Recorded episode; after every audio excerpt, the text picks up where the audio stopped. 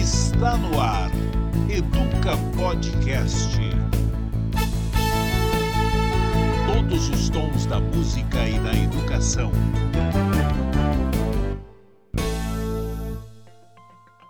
Olá, começa mais um Educa Podcast. Eu sou Adriana de Barros e, como vocês já sabem, semanalmente o Educa Podcast reúne músicos e educadores para conversar sobre as principais questões que envolvem a educação brasileira e mundial. Hoje, nossa conversa é com a cantora, compositora, atriz, a mais sorridente de todas do Brasil, Fafá de Belém, e com o professor José Luiz Goldfar, presidente da Cátedra de Cultura Judaica da PUC São Paulo Coordenador do projeto Redimis, no Museu da Imagem e do Som de São Paulo e membro honorário da Academia Paulista de Educação. Ainda em meio à pandemia, vamos falar sobre dois temas importantes para o contexto social e como nosso foco é a educação e a música, para o desenvolvimento e aprendizado dos alunos. Antes de mais nada, muito obrigada por aceitarem nosso convite. Tudo bem com você, Fafá? Tudo maravilhoso. Estou é, muito feliz de estar aqui. É meu primeiro podcast. Que honra! Não, e conversar com o Fábio é fabuloso, a gente poder falar de vários olhares sobre esse momento né, que a gente tem atravessado, que eu imagino, Adriana, que a gente segue durante algum tempo. E a gente teve que abrir a casa da gente com a telinha, né? Nisso eu criei muitos amigos novos. Agora estou cantando o nosso mestre.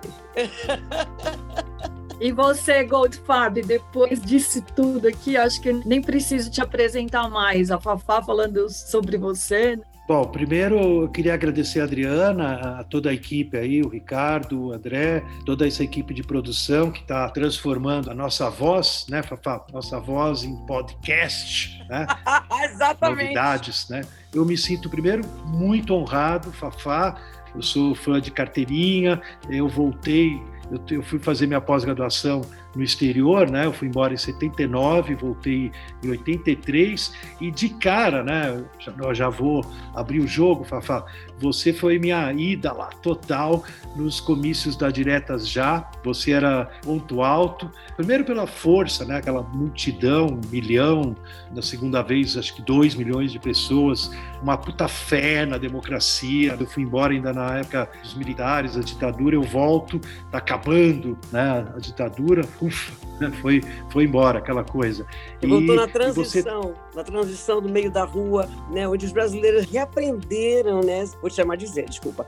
É isso aí, Fafá, obrigado, fico honrado. onde reaprender o papel fundamental do cidadão é, nesse país. A gente tem que reaprender isso. É uma missão, entre aspas, de nós que vivemos essa transição, repetidas vezes enfatizar quanto é importante o papel de cada um, é, sabendo que ele faz a transformação do país. Acho que está na hora da gente falar tanto sobre isso, tanto, tanto. Imagina, muito honrado em estar com você. Eu estava até ouvindo antes de começar para entrar no clima, encontrar a Fafá de novo agora nesse mundo virtual. Eu estava ouvindo o Menestrel das Alagoas, lá na Praça da Sé. Você cantou e quando acabou entrou um áudio do Teotólio Vilela. Foi uma, uma coisa arrasadora, né? É, aquela força toda que você transmitia no palco.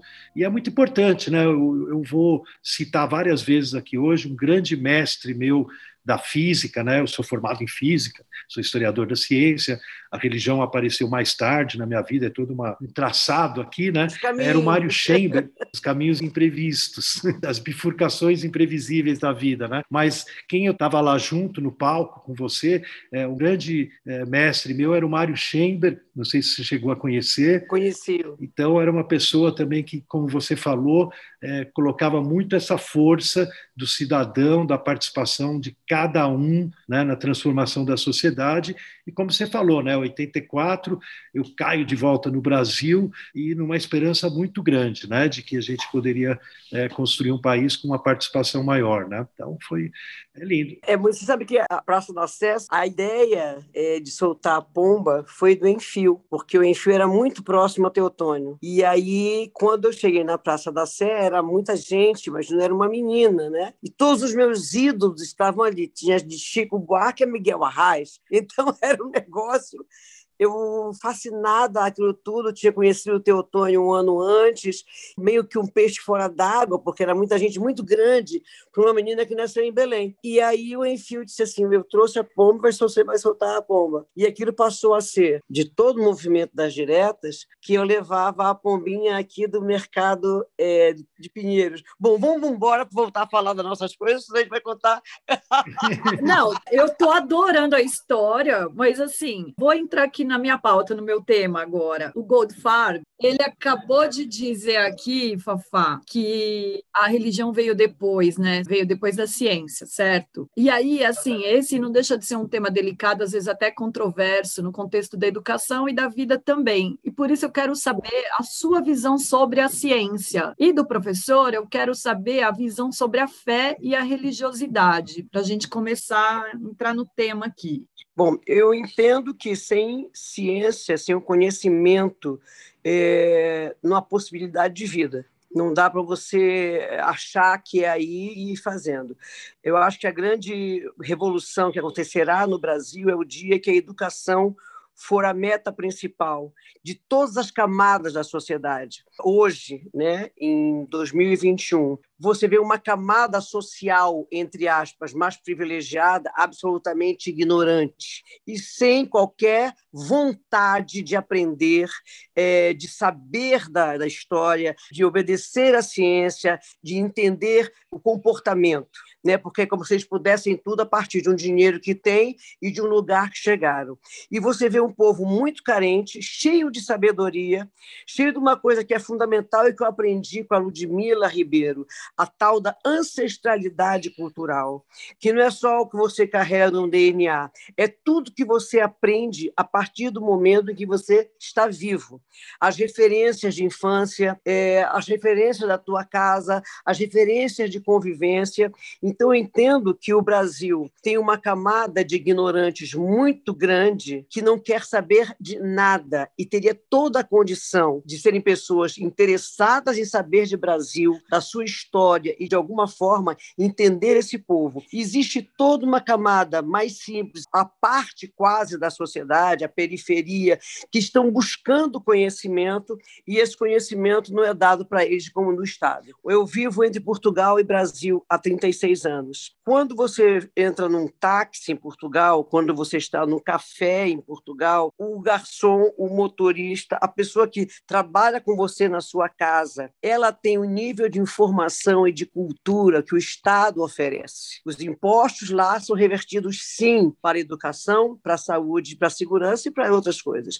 Então, esse desinteresse sobre aparelhar intelectualmente, né? porque o pensamento ele tem que ser desenvolvido. Não dá para você juntar B com A e fazer bar. Ou vejo hoje pessoas que fazem faculdades, entendeu? Entre aspas, e que não foi desenvolvida a linha do raciocínio. Então não dá. Como é que você pode consultar um médico? Como é que você pode um advogado que ele vai te dar frases feitas que você acha dentro da internet? Se você não tem a linha do raciocínio formado na infância, e é essa a grande preocupação, acho que de todos nós, é, você não consegue evoluir com a linha de raciocínio. Não é juntar letras. Então a ciência é fundamental para a existência humana, para você saber quem é você é a partir do momento em que você passa a tomar conhecimento que você existe. E você saber que você existe passa pela educação. Professor, e sobre a fé, religiosidade, espiritualidade, também para a vida, com mais foco na educação, como ela pode atuar diante disso que a Fafá está dizendo, na formação né, do cidadão?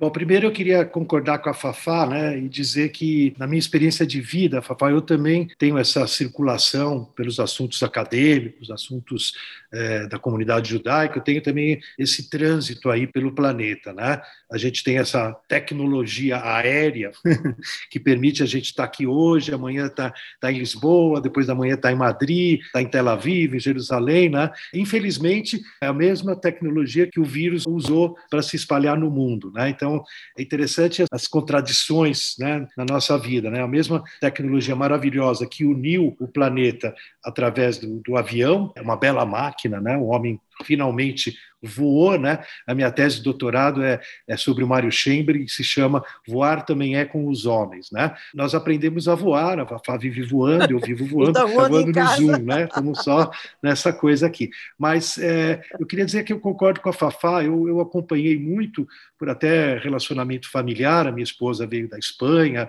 é, estamos casados há mais de 40 anos, então eu peguei, Fafá, o final das ditaduras lá na Europa, na Espanha e Portugal, que é quando Caio Salazar e Caio Franco começa o processo, a transição como se falou, de democratização da sociedade. E me chamou a atenção, comparada com a nossa transição, como a gente ficou para trás. Uhum. Nós fizemos uma involução, né? É, é. Portugal e Espanha, para você ter uma ideia, uma coisa que me maravilhava, e isso não rolou no Brasil, né? não é só o governo. O governo, completamente, como você falou, colocou a educação como prioridade. As educações durante as ditaduras nunca são muito boas, eles não gostam muito que você pensa, que você crie, né? que isso aí dificulta a dominação ditatorial fascista. Né? Então, na verdade, é, a transição lá, eu quero só dar um exemplo, daí eu volto para a questão da Adriana, né? para ilustrar o que a Fafá muito bem falou. Pra vocês terem uma ideia, gente, no final dos anos 70, quando começa a transição nesses dois países, você comprava, eu sou ligado a futebol também, né? meu Santos quase foi campeão da Libertadores, mas perdeu, quase, quase. bateu na trave. Né? Torci para vocês. Eu, às vezes, ficava maravilhado que você pegava um jornal de domingo lá na Espanha ou em Portugal, um jornal, às vezes, um jornal esportivo, não era nem Estadão e a Folha deles, né? um jornal mais popular. E, gente, sabe o que, que vinha de brinde? Brinde, Adriana, é. não era que você. Aqui no Brasil, você, você pagando a mais, você ganhava um livro na Folha, no Estado, durante um período. Lá na Europa, alguém patrocinava a sociedade civil, não é só uhum. o Estado. A própria sociedade civil alguma empresa, algum grupo empresarial, patrocinava que quando você comprasse o seu jornal pelo mesmo valor, mesmo valor normal, vinha um livro junto.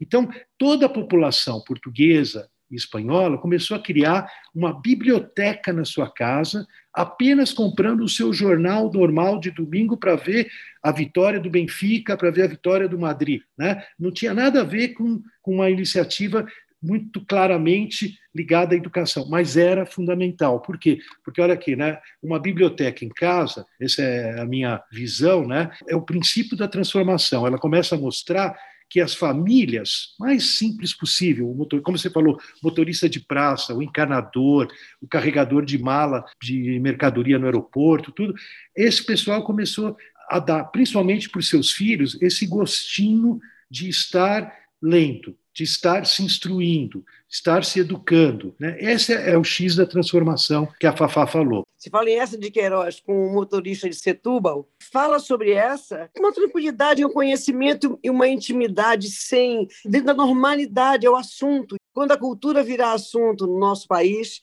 será grande vitória, né, professor? Não tenha dúvida, Fafá. Não é. A gente carece desse momento, você entende? Um momento que a gente vai conseguir, é, como você falou, com a mobilização das pessoas, com o apoio da mídia, dos podcasts agora, das mídias digitais, com todo esse processo, a gente colocar a educação, que nós não fizemos isso até hoje, na prioridade. Pelo contrário, a gente ainda vive aquela história que a gente falou, não estamos mais na ditadura ditadura, mas ainda há muita gente no Brasil, infelizmente muitos políticos lá em Brasília e com todas as assembleias e câmaras de vereadores, que também se beneficiam da ignorância, né, Fafá? Que não querem que mude, porque do jeito que está, Tá ótimo. Fica mais fácil. Fica mais fácil levar as pessoas. Mas, Adriana, vamos voltar à tua questão. Não, não, pode continuar, tá ótimo, mas eu queria só que você introduzisse também se a espiritualidade pode também auxiliar nesse processo da educação. Eu digo a espiritualidade com foco na educação, se ela também tem um papel importante. Então, é, como eu te falei, é, até corrigindo lá o início, né,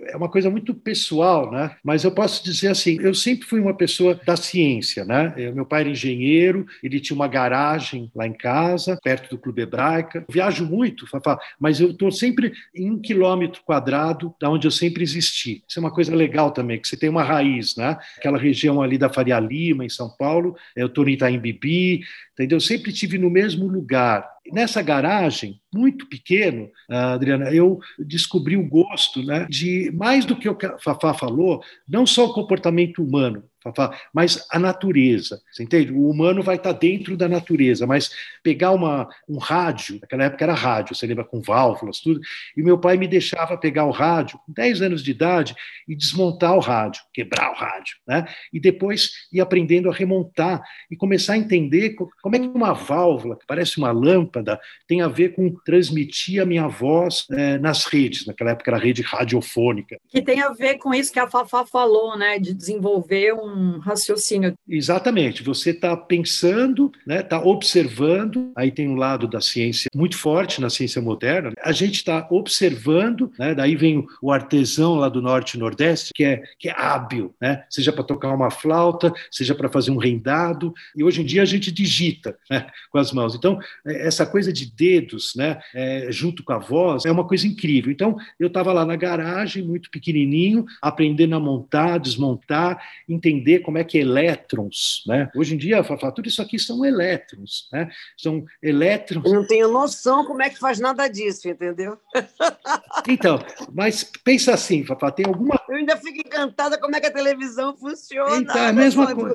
Isso é fabuloso. Entendeu? Então, Fafá, isso aqui é, um, é uma síntese do rádio, da TV, do telégrafo, todas essas coisas que foram aparecendo desde que a gente conseguiu manusear elétrons, sabe quando você liga o um interruptor na tua casa, uhum. né? quando você liga o computador, quando você liga o celular, tem que dar carga, né?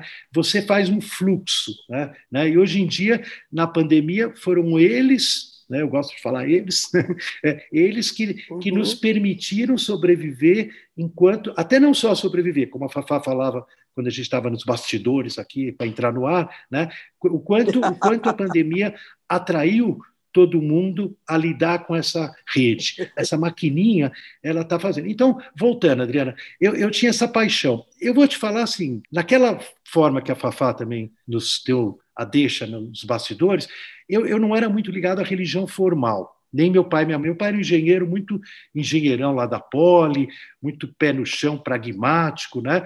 E nunca foi muito de reza, você entende? De sinagoga e tudo mais. Isso tudo aconteceu para mim depois dos 30 anos, eu estou com 63. Então, é, até metade da minha vida, eu, eu não tinha esse vínculo. Eu sempre tive uma queda pelo mistério ser ao mesmo tempo científico, investigativo e ser ao mesmo tempo uma coisa que sempre me maravilhava, que me permitiu depois ter um bom conhecimento de como é que isso aqui funciona. Eu fiz física na USP, fui para o Canadá e tal, tal, tal. Mas, ao mesmo tempo, Adriana, sempre teve um lado de uma espécie de é, vivência mística, interiorizada. Você entende? É, por mais que eu estava entendendo, cada vez que eu ligava o controle e o rádio funcionava, o carrinho de autorama saía correndo, né?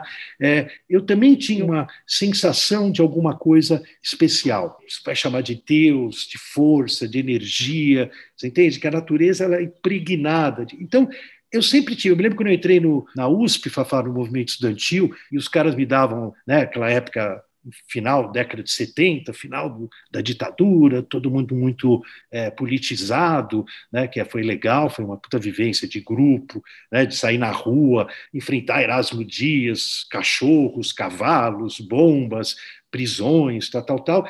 Ao mesmo tempo, né, meus colegas me davam literatura para ler, né, literatura marxista e tudo mais, e era engraçado que às vezes eu falava, é engraçado, gente, mas eu gosto também é, de uma certa visão de mundo mágica. O pessoal falava, não, não, não, não pode, mágica vai te levar para a religião, para isso aí. Eu falava, mas eu, eu, eu sinto que não está restrito, a matéria não é tão restrita. Né? Então, primeira coisa que eu queria te falar, Adriana, é que eu acho assim, a gente pensa, uhum. né, a nossa sociedade, e os, e os, cientistas também, tanto os dois lados, tanto o lado da religião como o lado da ciência, estão muito impregnados que é um ou outro, que você não pode ter as duas coisas juntas. Ou, ou você é, tem a sua vivência mística, religiosa, de oração, ou você é investigativo, pragmático e ligado na natureza. E, na verdade, o que, que acontece? Se você lê a história da ciência, é, é, essa divisão ela não é tão recorrente tá? ela é mais moderna. Tudo bem, ela tem raízes no passado, né? mas muita gente, e eu dou um exemplo aqui que todo mundo conhece, o homem da maçã, o Isaac Newton, ele tinha um pé em cada canoa.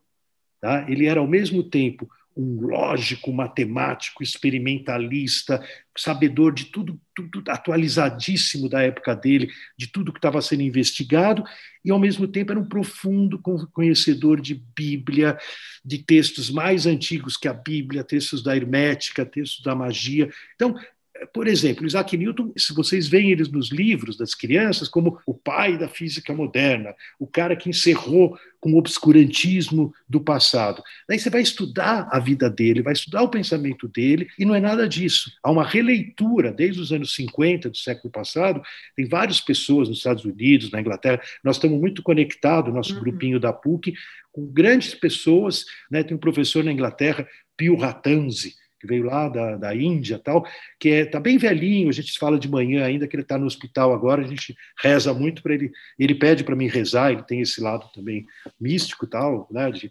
oração, né, é, mas que estuda esse novo Isaac Newton para dar um exemplo. Tá? Lá na hebraica, a gente tem movimento da juventude, e tem os pequenininhos, sabe, aqueles de quatro anos, cinco anos. Às vezes, no sábado à tarde, descanso do Shabat. Shabat tem reza de manhã e tem reza à tarde. Hoje em dia é tudo no Zoom, Fafá, mas naquela época era presencial. À tarde, às vezes, eu abria a sinagoga para a molecada entrar, os pequenininhos, e mostrar para eles o que, que é o nosso livro sagrado, a Torá. Bom, primeiro que eles, faz, eles fazem fila igual videogame, porque a Torá a gente lê no pergaminho animal, que é aquele, aquela pele de carneiro, que já é um atrativo eh, que as crianças ficam curiosas. Daí eles fazem uma fila na mesa e sobem um degrauzinho, põem lá um degrau de madeira, para pegar uma mãozinha, que é tipo uma caneta, mas é uma mãozinha, para passar em cima para a gente ler o texto. Né? Esse é o ritual básico judaico, é ler o texto sagrado numa comunidade pública. Daí, Adriana. Que lindo isso, que lindo. Adoraria ver um dia. Vamos fazer. Só para fechar, eu pergunto para eles qual é a nossa origem. E só para você ter uma ideia, Adriana, a criança pequena, que tem a cabeça ainda livre das nossas divisões, preconceitos e conflitos, muito enraizados em mil problemas históricos, ela entende aquela história do homem vindo do macaco nas cavernas, tal, tal, tal, misturado com Adão e Eva, o, a narrativa bíblica. Essa é, é uma mistura, entende? Na cabeça deles isso existe, isso eu constatei pessoalmente, tá certo? Como educador, como religioso, como rabino da sinagoga, como professor da PUC, eu constatei que essa divisão que a gente tem, ou você acredita no mito bíblico, ou você acredita na teoria da evolução do Charlie Darwin. São incompatíveis. Isso não existe na criança. E para a gente também não existe, porque o nome do podcast de hoje é justamente Ciência e a Fé. A Fafá embaixadora do Círio de Nazaré, que é uma das coisas mais lindas que eu já vi na minha vida, que eu tive a oportunidade de estar presente lá. E o ano passado a Fafá fez o Círio e a varanda virtuais pela primeira vez. Então, mas eu queria saber de você como você enxerga todo esse seu trabalho, não só como cantora, o professor já falou aqui da sua importância como voz do Diretas Já, você desenvolve também um trabalho social. Como você enxerga isso? Você acha que esse trabalho que você faz também pode ser de alguma forma educativa? E aí eu tomo a liberdade de te falar aqui, depois que eu fui nessa festa, eu fiquei íntima dela também, tá? Você ficou íntima da Nazim.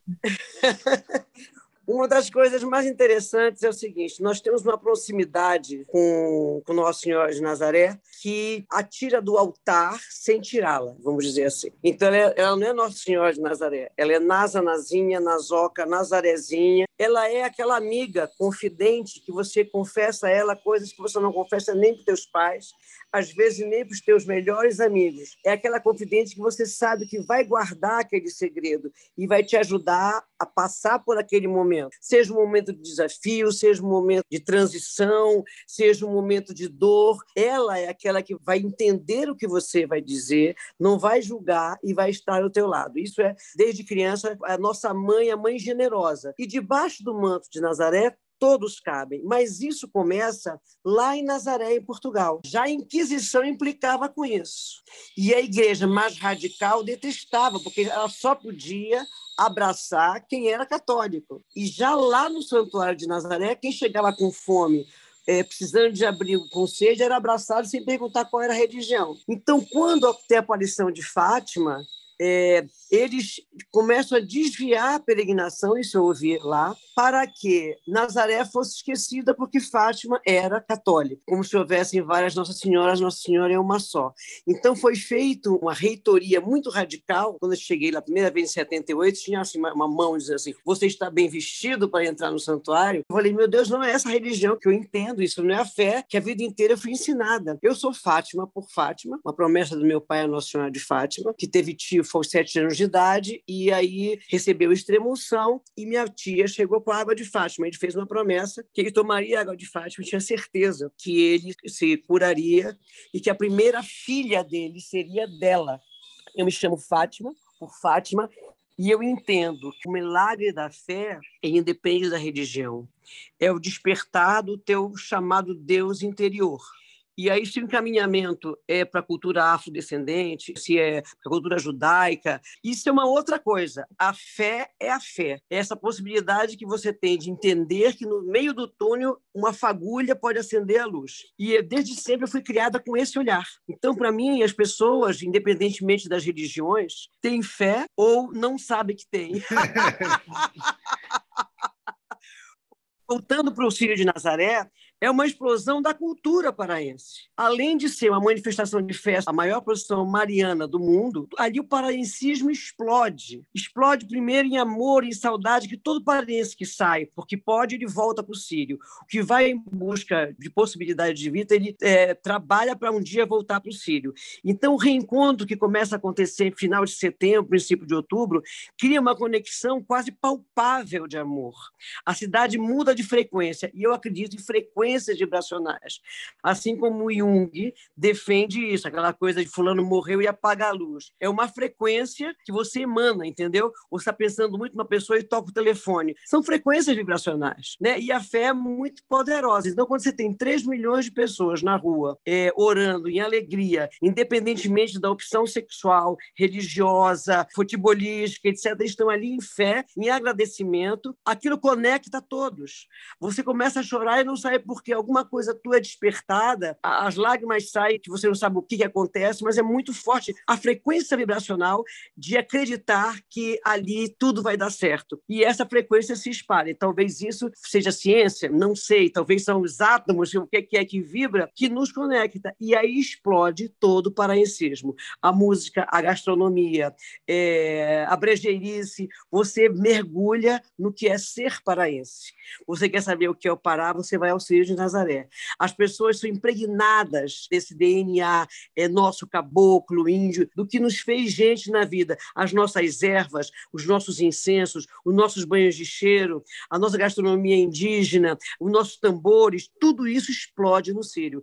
Então, nós temos o Sírio sagrado e temos o profano que acontece nas casas, no meio das ruas. Quando Nossa Senhora passa, quem está bebendo antes dela passar esconde o copo. Então, os bêbados da rua, aqueles que ficam ali pelo ver o peso. Olha, Nossa Senhora, bota o copo de cerveja atrás, para ela não ver. Aí ela passa, aí você pode tomar até a procissão ainda passando. É isso tudo mergulha, sim, na cultura. A cultura de um povo que desperta a partir do momento, diz, olha, é o nosso momento, a gente pode ser quem nós somos verdadeiramente. Quando eu fiz a varanda, foi justamente para isso, para a gente entender que ninguém sabia muito que era o Sírio fora de Belém. E se essas pessoas pudessem entender e vir para assistir ao Sírio, iam descobrir um país chamado Pará. E com isso, uma possibilidade maior de emprego para essas pessoas que só trabalham no Sírio, que esperam o Sírio como a única possibilidade, para que elas e as, as cidades possam ser descobertas pelo turismo, enfim. É toda uma cadeia dentro da minha cabeça, que agora, finalmente, no ano de 2019, politicamente entenderam qual era, qual era o papel. O meu papel dentro dessa história para que o Estado corra isso no paralelo, entendeu? Entenda que aquilo ali não é meu ego, é todo um povo que se manifesta e que precisa continuar caminhando durante o ano. E agora eu quero voltar aqui para o professor, que é um dos maiores educadores do nosso país e tem propriedade para falar de física, de ciência, de história judaica, literatura e cinema. Eu queria saber, professor, se na educação deve ter um equilíbrio para falar de ciência e fé dentro da sala de aula. Eu acho que sim, deve ter um equilíbrio, deve ter uma abertura, obviamente da forma tanto do lado da ciência como do lado da religião não dogmática. Que quer dizer não dogmática? Quer dizer deixar a curiosidade, a liberdade, aquele fervilhar que as pessoas têm, as crianças têm em fazer perguntas, né? não impor a, a solução dos problemas, tanto na ciência como na religião. Na verdade, você pode ser dogmático religiosamente como cientificamente. Se você apresenta as teorias como final, fechadas, gente, o que a gente acredita hoje, Fafá, na ciência, há 200, 300 anos, era outra visão. E daqui a 200, 300 anos será outra visão será outra, né? Os modelos, as equações que a gente usa, os modos de pensar, eles são históricos, eles estão em raio, como tudo. A manifestação que a Fafá está contando para nós, né, ela tem uma peculiaridade, uma realidade que brotou em Belém e não tinha brotado nem antes nem depois na história da humanidade. Aquilo que a Fafá se tornou nossa embaixadora. Aliás, Fafá, eu queria te dizer assim, eu quero muito ir na próxima presencial. Quero muito que você venha, muito. Estive em Belém há dois anos num trabalho com o arquivo histórico, tá? Eles têm um material aí de história da ciência da época dos viajantes maravilhoso, muito bem preservado. Parabéns aí para o governo do estado do, do Pará, que está dando apoio financeiro para a, a, preservação de documentos. Para a ciência, né? Para a ciência. Para a né? ciência, para a ciência. Mas eu queria te dizer assim, eu, eu também acho, Fafá, que existe alguma coisa que a gente ainda tem, como você falou, você citou Jung, que é uma pessoa que também se aproximou dessas questões, né? Existe algum fenômeno que a gente ainda não sabe muito bem equacionar, explicar, que faz que manifestações humanas é, de grande participação, tá? É, eu, eu tive em Jerusalém também, uh, pouco antes da, da pandemia começar, no mês de setembro outubro de 19, e peguei por acaso, de propósito, né, alguns dias que para tudo, né, que tem a festa das cabanas, lá uma festa bíblica, e que vira um formigueiro a cidade de Jerusalém, é uma coisa de louco, você mal consegue andar de tanta gente, e cria essa situação que a Fafá falou, quer dizer, alguma coisa que emerge dessa união das pessoas numa única e muito forte vibração, que isso também, Fafá, eu acho que existe até, não é só humano, isso que eu volto a insistir, né? É, Adriana falou no início do comportamento humano, é, é, legal porque não é só humano, existem lugares na Terra uhum. que têm uma força, né? É, você sabe que muita, muitas catedrais na Europa, Portugal, Espanha, França, foram construídas em cima de templos dos druidas, né? E esses druidas tinham locais na Terra né, que eles escolhiam para colocar aquelas pedras e toda uma estrutura, mas esses locais, como o próprio Jerusalém, que é um lugar, todas as fés, todo mundo sente que aquele lugar tem essa coisa. O chamado lugar mágico, né, que você entra e de alguma forma aquilo fica eu, eu, perco a respiração e choro, choro. Meu sonho é Jerusalém, né? Não fui ainda a Israel, mas o meu sonho é Jerusalém. Ah, vamos lá, Fafá. Vamos organizar aí uma, uma visita tua que é fundamental. Vamos, eu preciso de um guia, preciso de alguém que me explique tudo. Pode deixar. Nossa, deve ser maravilhoso lá. É muito forte, é muito forte. Tem toda uma situação política complexa, mas a parte disso tem realmente essa coisa que a Fafá falou, que é muito forte, né? A religião judaica, cristã e islâmica ali dentro realmente uhum. se encontram numa única força. E eu, eu te digo assim, Fafá, sobre essa tua provocação é, da onde vem tudo isso, né? É, eu caí totalmente sem querer na sinagoga hebraica, virei o, o, diretor, rabino daquilo lá. Eu não sou rabino, mas o pessoal me chama de rabino, porque no judaísmo é um pouco mais informal, né? Basta que a comunidade te escolha que você já é. Não tem um, um ato né, de, de diplomação. Né? Mas, enfim, de qualquer maneira, na ciência eu me apaixonei muito por esses seres invisíveis que fazem toda essa mágica aqui, que são elétrons, né? E na religião, a gente tem aquela coisa dos anjos, né, que estão em volta de tudo, né? Fazem a correlação, tem aquela cena bíblica que os sonhos sobem e descem, está lá no Vaticano também, pintado por grandes pintores, o sonho de Jacó, os sonhos, os anjos descem e sobem o céu. Isso cria, é interessante, né, tanto do ponto de vista da religião como da ciência, uma visão de que o que está em cima está embaixo, o que está embaixo está em cima, e que o mundo uhum. Terrestre, né, nosso, aqui humano, mundano, limitado, corruptível, tal, tal, tal, ele também ele não está separado do mundo celeste, né? De uma visão antiga do Aristóteles, de umas certas linhas aí, de que existe o mundo humano aqui embaixo, que é meio imperfeito, existe o um mundo perfeito lá de cima, e a comunicação entre os dois é muito difícil. Não, existe sempre uma conexão. Um alimenta o outro de alguma forma, numa, numa intensidade maior ou menor, ou então a gente não conseguiria viver. Você sabe que minha filha, quando nasceu, eu não batizei. Mariana foi batizada aos 26 anos, porque eu entendi que ela teria que ter é, a liberdade de escolher uma orientação religiosa ou não escolher. Eu sou católica, católica brasileira que a gente fala, né? Respeito todas as religiões, vou aos lugares, enfim, quero entender o que acontece nas manifestações de fé, várias orientações, mas formação católica. E eu fui respeitando os movimentos até que 26 anos resolveu, falou, mãe, eu quero me batizar na Igreja Católica. E aí, aos 26 anos, eu batizei, porque ela antes ela percorreu tudo e ela aprendeu um pouco de tudo, porque a somatória da gente é um pouco de tudo, né, professor? Uhum. É isso mesmo. Ô, Fafai, já que você entrou na história da Mariana, eu vejo também que você tem uma relação muito forte com as suas netas, né? Muito. E, e eu acho muito bonito também essa cumplicidade que você tem com a Mariana, é, que foi algo que eu observei enquanto eu estive lá na festa também. É. Como foi a educação da sua filha e agora como é com as suas netas? Bom, Mariana, minha grande preocupação é que ela não fosse criada como, entre aspas, filha de artista. Então, quando eu mudei do Rio para São Paulo, eh, eu não sabia onde matricular a Maricota. Ela primeiro fez uma escolinha e depois eu conversei com Paulo Renato, ele era secretário de Educação, e ele me orientou Santa Cruz ou Vera Cruz. E matriculei no Vera Cruz pela história da formação, a forma como eles desenvolveram um método educacional, né? É, de, da descoberta do cidadão, do seu quarteirão, da sua, da sua região, enfim. E eu chegava, eu as reuniões e dizia: olha, não quero que ninguém trate ela diferente, porque eu sempre fui muito popular. Então, é, às vezes tive um rigor, entre aspas, dois pontos a mais. Eu queria que Mariana é, o convivesse com pais, tal, que tivesse uma visão de mundo muito diferente da minha. Então, porque senão isso confunde uma criança. Então ele falou: Veracruz é o lugar. Né? Imagina a Mariana sair daqui de casa e ir para casa de uma perua. Eu não tenho nada contra as peruas, mas eu não penso igual a elas.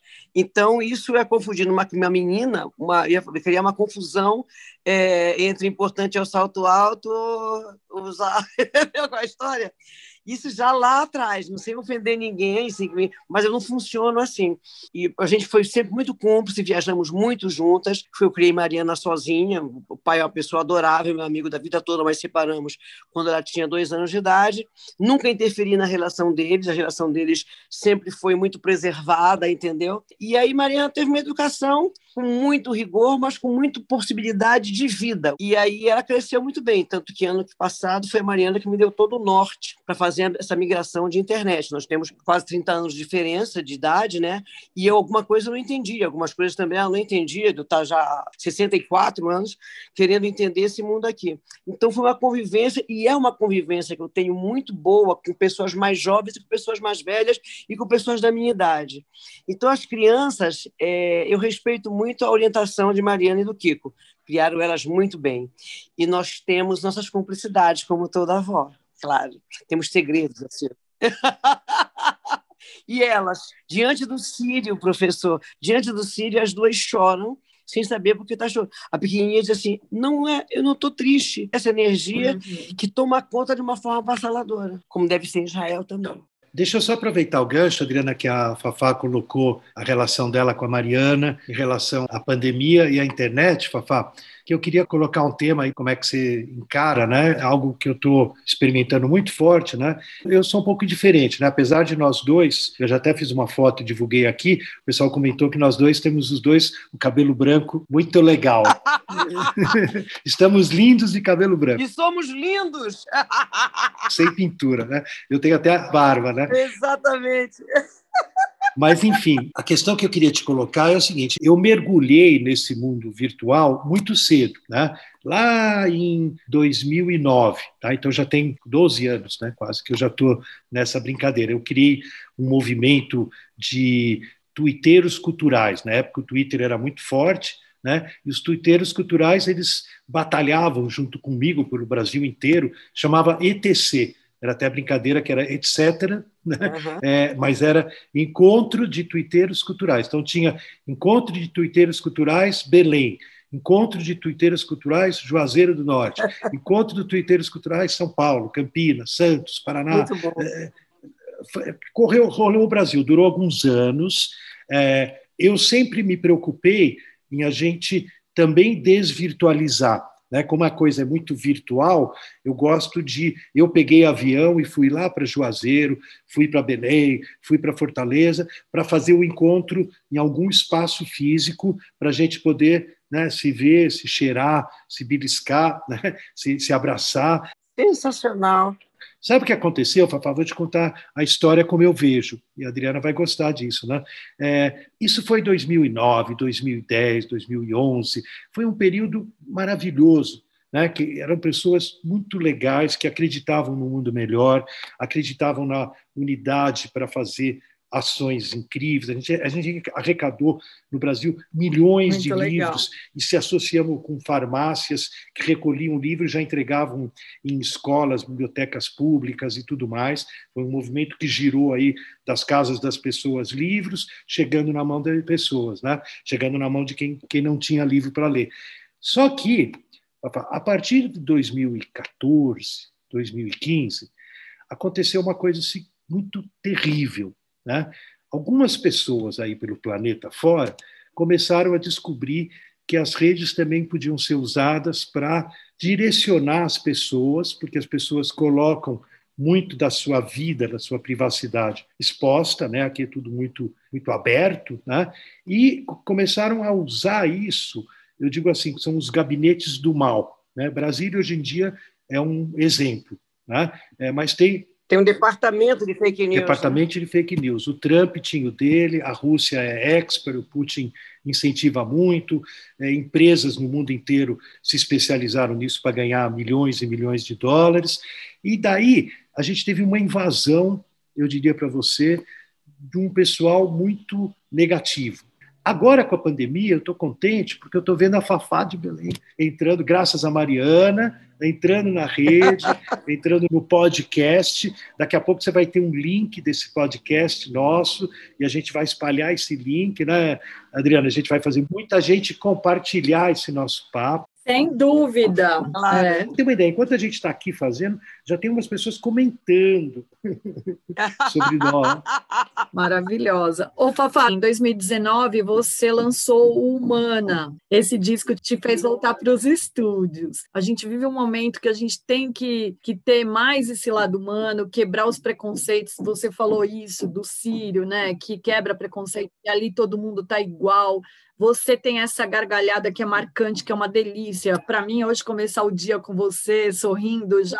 Ah, que bom, um tom. É um presente isso, né? Você sabe que na pandemia, na pandemia, é, eu fiquei cinco meses em casa, né? E eu tinha uma série de programações que eu fazia em 2020, 45 anos de carreira, e a varanda fazia 10 anos de varanda, né? Mas eu entendi, eu não aprendi a fazer pão, não aprendi a fazer bolo, nada disso mas eu passei a entender que a minha vida era feita de sobras do meu trabalho, entre aspas, ok? É, e eu, esse ano, eu estou me programando agora para ter os espaços da, meu, da minha vida. Eu devo trabalho desde 17 anos. E aí uma coisa foi atrás da outra, adoro trabalhar, e se me tocarem atrás, eu vou trabalhando, e muitas vezes eu entrei num processo de desgaste muito grande. Então, esses cinco meses, eu repensei muita coisa, eu tive tempo de olhar muita coisa, de aprender muita coisa, principalmente sobre os mecanismos de internet. É, eu acho que existe um, uma coisa muito perversa de pessoas é, que são insatisfeitas e más, más, né?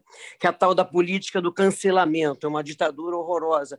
Eu não posso bater de frente com você ou te fazer uma campanha contra você porque você não diz amém porque eu digo. E a ditadura da internet está muito chata, muito chata. As pessoas, de repente, discursam sem saber sobre o que estão falando. Então, Humana, para mim, é, é uma ruptura. É uma ruptura de conceito, porque é um disco com som de garagem, não tem nada a ver com a fafá romântica, porque eu sou um, um monte de coisas. E é um trabalho que eu quero colocar agora, mas eu sei que vai ser o mais difícil de achar patrocínio entendeu? é, porque ele tem uma mensagem muito direta que a esperança somos nós. Né? Minha crença morrendo e minha vida nascendo. Eu vou achar a alegria, eu vou achar né? É o e no entanto é preciso cantar, mas que nunca é preciso cantar. Acabou o nosso carnaval, não se ouve cantar canções, ninguém vê mais ninguém cantando feliz.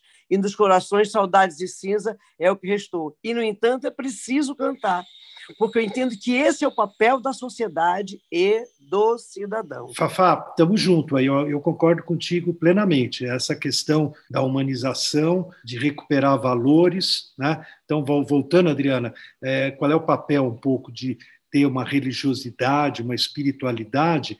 É, são valores. A gente não pode ficar liso, dizer, não, eu sou neutro né? Eu só quero conhecer, só quero investigar sem ter posicionamento. Não, depende da gente, né? Depende de cada um e a gente eu faço um apelo aqui, né, para quem está ouvindo, que entre nas redes, vamos fazer a diferença, vamos fazer as barricadas digitais contra os gabinetes do mal, contra essa desinformação é, maluca, né? E, e, vamos sim, Adriana, vamos dar voz para todo mundo, mas vamos fazer todo mundo, vamos instruir as pessoas. Pra, eu faço lives agora no Museu da Imagem do Som toda semana, é só o pessoal procurar lá no site, Museu da Imagem do Som de São Paulo, e essas lives eu trago gente como a Fafá, gente da universidade, para conversar com as pessoas, né? As pessoas perguntam muito, gente de muitas regiões, não é só o centro, gente da periferia, de cidades distantes das capitais, e que querem participar e querem se instruir, querem fazer a cabeça funcionar, né? fazer isso aqui rodar. Né? Então, é, a minha mensagem aí forte, Adriana, é que entre anjos e elétrons, eu fico com os dois. Professor, ó, não acabou ainda, né? Eu quero saber só uma última coisa. Um pouco antes da Fafá entrar, a gente estava falando do seu trabalho até com a Cláudia Costin, e você é uma das pessoas que mais incentiva a leitura no nosso país. E a leitura passa a ser mais importante ainda para a sociedade nesse momento que é instaurado um monte de informação falsa. É, você acha que os nossos estudantes, em todos os níveis, né, do ensino básico ao superior, ainda leem pouco? Muito pouco. O brasileiro lê pouco, o, o estudante lê pouco, as escolas investem pouco na leitura, tem exceções, é claro. É, lá no Rio de Janeiro, quando eu estava na rede com a Cláudia Costin, é, um ano a gente deu um prêmio lá do professor que mais incentivava a leitura, era um professor de educação física, né, afrodescendente, maravilhoso, e que descobriu que a leitura, a leitura transforma. E ninguém tira isso da gente, né? É isso que é ninguém tira, legal. ninguém tira. Você pode ser preso, pode ficar amarrado, tá certo? Mas aquilo que você adquiriu, né, lendo o repertório que você tem, o, o, tesouro que você tem dentro da tua mente, com a tua leitura, ninguém tira de você e, e te dá uma, uma, vantagem na vida incrível. Eu sempre digo, né, o menino que é um office boy, eu tive loja, livraria na Paulista, ali tinha uma, uma loja de, de discos aí meio malucona, que eram muito motoboy, office boy, aquela turma doidinha ali, e eu vi assim, quando tem um, no meio deles um que lê, né, que, que, ia na minha livraria, eu fazia desconto, a Belas Artes era livraria aberta para todo mundo e a preços para todo mundo, porque ainda é caro o livro. Quando a gente faz tiragens pequenas, o livro é caro no Brasil comparativamente aos Estados Unidos, à Europa, Israel. Você tem uma ideia, a gente tem uma média de três livros por ano por habitante. Esses outros países têm 15, 20, 25 livros. Então, é, é, muito pouco, né? A gente tem que aumentar. E o que eu gostava na livraria é que todo o pessoal do meio da Fafá, né, da música, do teatro, mesmo da televisão, das novelas, todo mundo lê, você, Adriano, com certeza, todo mundo lê muito. É, graças a Deus. Eu acho que é muito da casa também, sabe, professor? Meu pai tinha uma biblioteca maravilhosa. E aí eu sempre fui muito curiosa. Então, o pai era apaixonado por Stefan Zweig, Jorge Amado, não sei o quê. De vez em quando eu botava a escada, eu, 9, 10 anos, e subia e escolhia um livro lá de cima, que era aqueles que eu não podia ler ainda. Aí, quando faltava lá, e dizia, Fátima, tá embaixo da tua cama? Eu... ah, muito legal. Não é? É isso aí. Bom, a gente sempre termina nosso programa perguntando aos nossos convidados, em uma frase, o que é educação. Fafá, quer começar? Educação é vida. Sem ela, você passa pelo mundo, passa batido. Para você, professor? educação também é você descobrir, né, voltando para as crianças, que você puxou bastante, né, Adriano, é você descobrir que o bacana né, da, da, do conhecimento é você jogá-lo né, como uma coisa divertida, enfim, né, que essa vida toda, né, Fafá, com todas as dificuldades, ela vale o que a gente tira dela prazer, a gente tira dela essa coisa que a curiosidade nos induz e que quando a gente chega lá é um prazer, é né, igual sexo.